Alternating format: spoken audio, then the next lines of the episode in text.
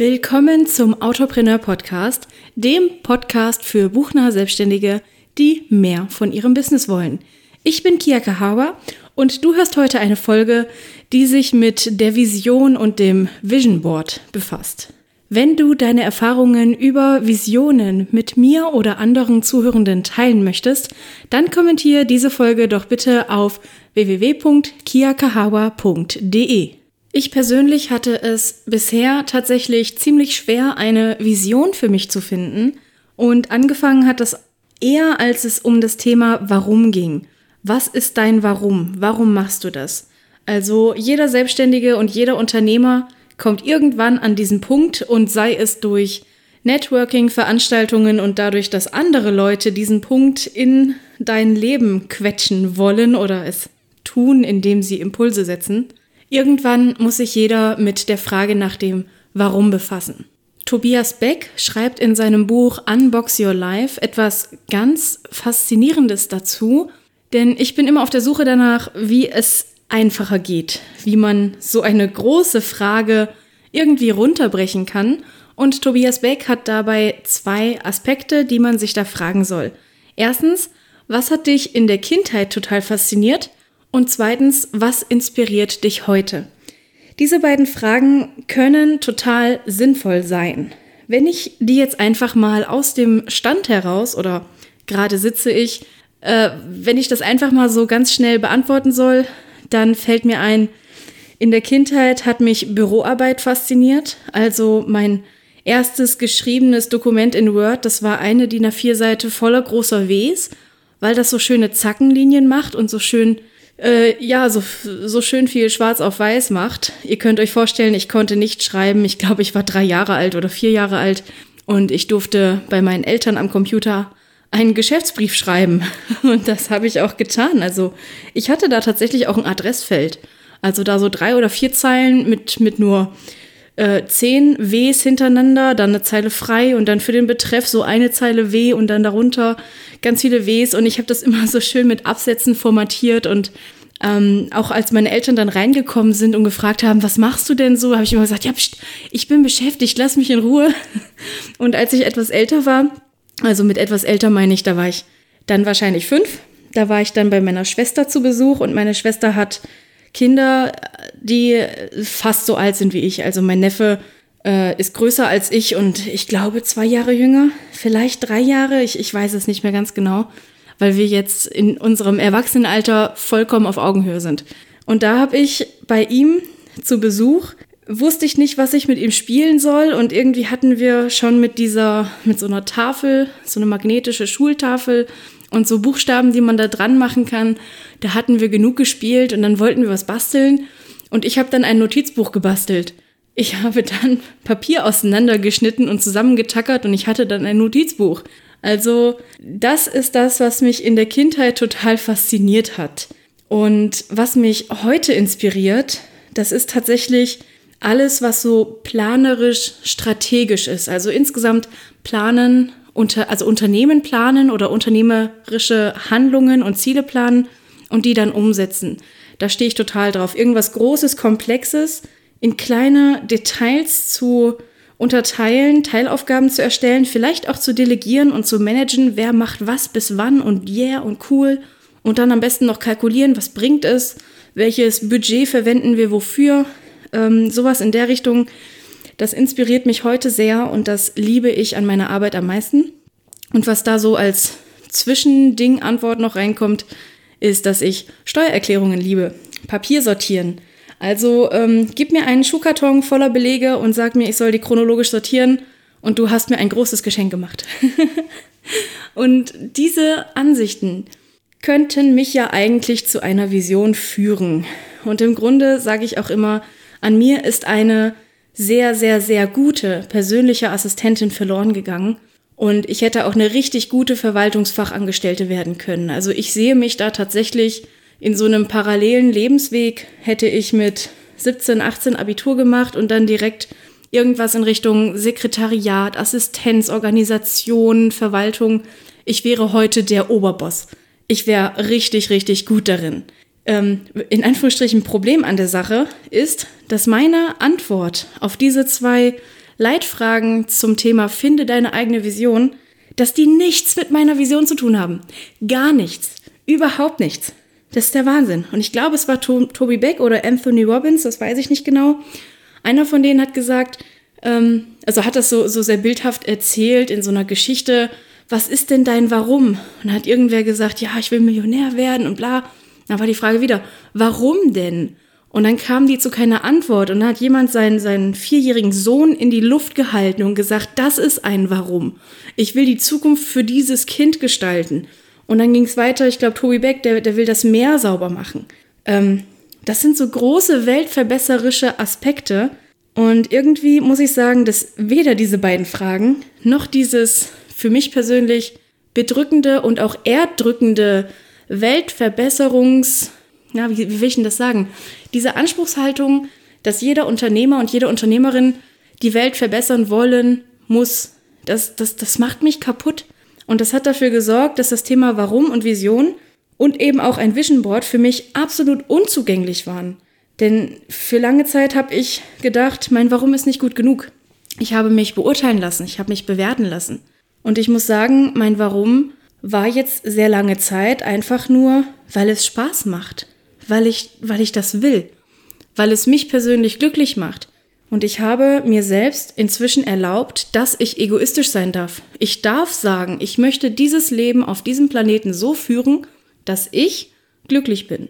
Inzwischen hat es sich so ein bisschen verändert. Also klar, ich möchte glücklich sein und das hat sich nicht geändert, auch nicht, wie ich das alles mache und umsetzen möchte.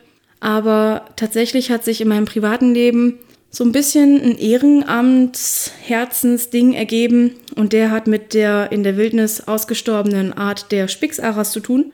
Denn der ACTP, es ist so ein Verein, ähm, Association irgendwas Parrots, der Papageienverein, ähm, der hat den größten Genpool von lebenden Spixaras und züchtet die in so einer Zuchtstation in der Nähe von Berlin, um die dann in Brasilien auszubildern. Und irgendwie, weiß ich nicht, ich habe so ein bisschen das Gefühl, wenn mich jemand fragt, Kia, warum willst du reich werden? Also warum willst du, keine Ahnung, 10.000 Euro im Monat verdienen? Dann würde ich als erstes sagen, ja, weil ich dann 1.000 Euro davon im Monat an diesen Verein spenden kann. So. Und das ist tatsächlich mein persönlicher aktueller Stand. Und ich bin eine Unternehmerin, die mit beiden Beinen im Leben steht, die inzwischen mit Angestellten und Wachstum und einem laufenden Kredit und so so echt in, die, in, in das nächste Level geht. Und trotzdem ist das mein aktueller Stand. Ich habe kein Warum, das mega fest ist. Eventuell ist mein Warum, weil es Spaß macht. Ich habe keine Vision, die sagt, ich werde persönlich diese Spixaras zurück nach Brasilien holen. Und ich habe auch keine Vision, die sich aus dem ergibt, was mich in der Kindheit fasziniert hat und was mich heute inspiriert. Klar, Vögel und Papageien haben damit viel zu tun, aber ich würde nicht sagen, dass das so mein eines Ding ist, meine eine Vision. Und ganz ehrlich, ich würde sagen, dass die Vision und auch dein Warum einfach völlig frei ist. Entscheide das so, wie du es möchtest. Denn das tue ich auch. Und das tun alle anderen auch. Natürlich ist es PR-mäßig und nach außen hin super gut, wenn dein Warum ist, dass du das Meer sauber machen willst oder wenn du ein Kind hast, das du ähm, betreuen und im Erwachsenwerden begleiten möchtest. Das ist gut für die Außenwirkung, aber natürlich nur, wenn es dein eigenes Ziel ist. Würde ich das jetzt genauso nach außen kommunizieren, weil ich denke, dass das ganz toll für mein Image ist, aber es nicht wahr ist, dann mache ich mich unglücklich und wahrscheinlich ziehe ich noch andere mit in dieses Unglück rein. Also, das ergibt natürlich keinen Sinn. Also zu meinem, zu einem meiner Grundwerte meines Unternehmertums, nämlich der Authentizität und dem Mut zur Transparenz, gehört das einfach dazu, dass ich auch sage, ich habe kein vollständig entwickeltes Warum, das mich die nächsten 70 Jahre begleitet. Ich habe keine klare Vision für die Welt. Was hier aber vielleicht interessant ist, ähm, Brian P. Moen und ähm, Michael Lennington haben ähm, die zwölf Wochen, nee, das zwölf Wochen Jahr geschrieben, also The 12 Week Year.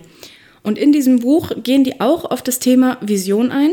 Und dabei sagen die, dass deine Vision ambitioniert sein sollte, aber auch irgendwie realistisch. Also sie sollte dich zum Wachsen und zum Mehrtun anreizen, aber auch irgendwie realistisch sein, erreicht zu werden. Außerdem soll man sich auf seine eigenen ja, Long-Term Dreams, also die, die Langzeitträume für das eigene Leben orientieren. Und die stellen dann so Fragen wie, wie viel Geld willst du in der Zukunft verdienen? Wie viel willst du auf dem Konto haben? Wie viel Zeit hast du für deine Kinder?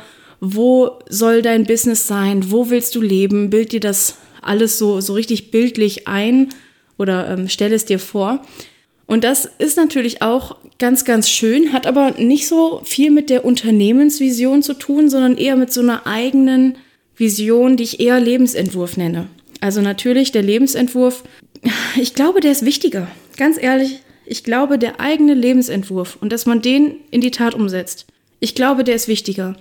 Bei mir entwickelt sich mein Lebensentwurf dahin, dass ich auf Dauer ganz gerne ein Büro hätte, das nicht in meiner Wohnung ist, sondern wirklich eine zweite Wohnung, die ich als gewerbliche Räume nutze.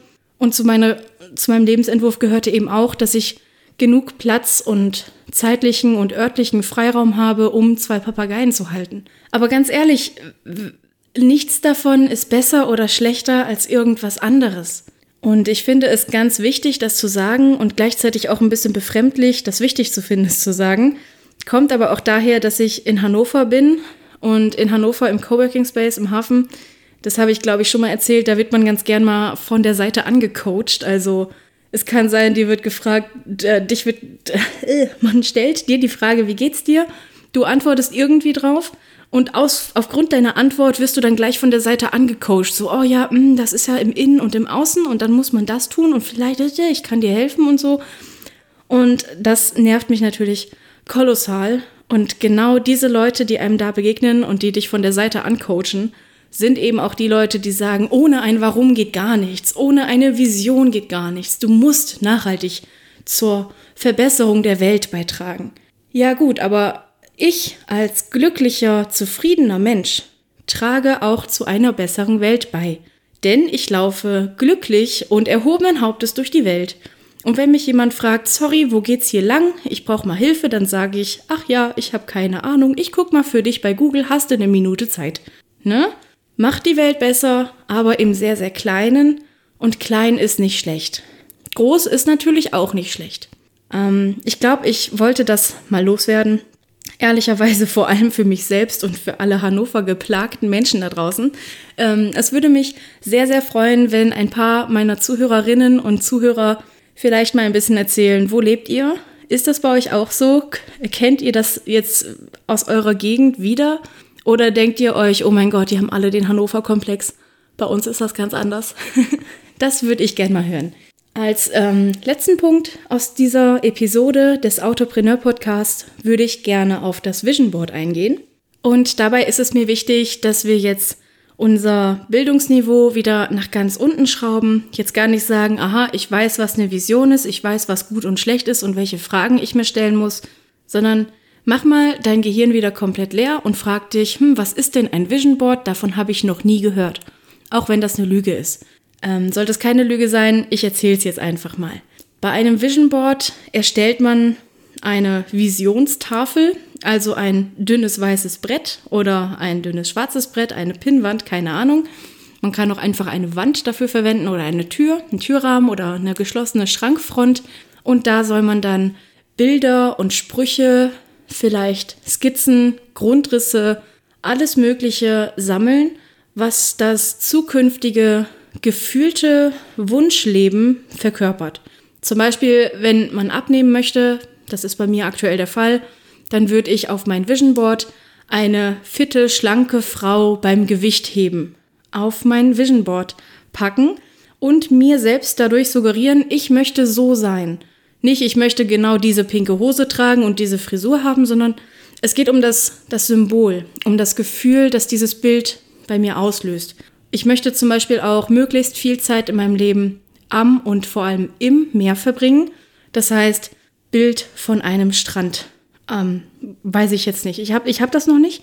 Das kann jetzt ein Strand sein mit Sonnenuntergang. Es kann ein Bild von von, von im Wasser sein, sodass man halb unter Wasser sieht, halb über Wasser. Es, es kann einfach nur eine blaue Fläche sein. Das ist völlig egal. Das kann auch ein Cartoon sein. Es kann selbst gemalt total hässlich sein. Es kann ein wunderschönes 10.000 Euro Gemälde sein. Das ist völlig egal. Es geht nur um das Gefühl und um den Wunsch dahinter. Und was ich überall im Internet dazu gelesen habe und auch in meinen Fachbüchern, ist, dass das Vision Board immer physisch vorhanden sein soll und irgendwo in Sichtweite hängen soll. Das hat mich tatsächlich daran gehindert, es zu erstellen. Und deswegen, ja, was heißt deswegen? Das war eher Zufall. Da habe ich mit meiner besten Freundin gesprochen und sie hat mir gesagt, nee, das Vision Board, das muss nur im Innen existieren. Du musst es nur ganz klar vor Augen haben.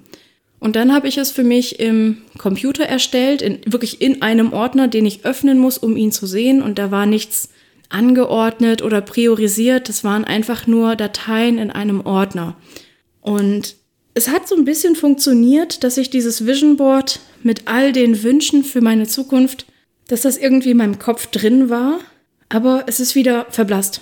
Es ist unwichtiger geworden, weil es eben auch eine To-Do-Aufgabe war, die ich mit Anfertigung des Ordners abgehakt habe. Also, wenn du jetzt instinktiv daran denkst, du willst dir das nicht aufhängen, du möchtest Pinterest nutzen oder einen Ordner auf dem Computer, ist okay, probier es aus.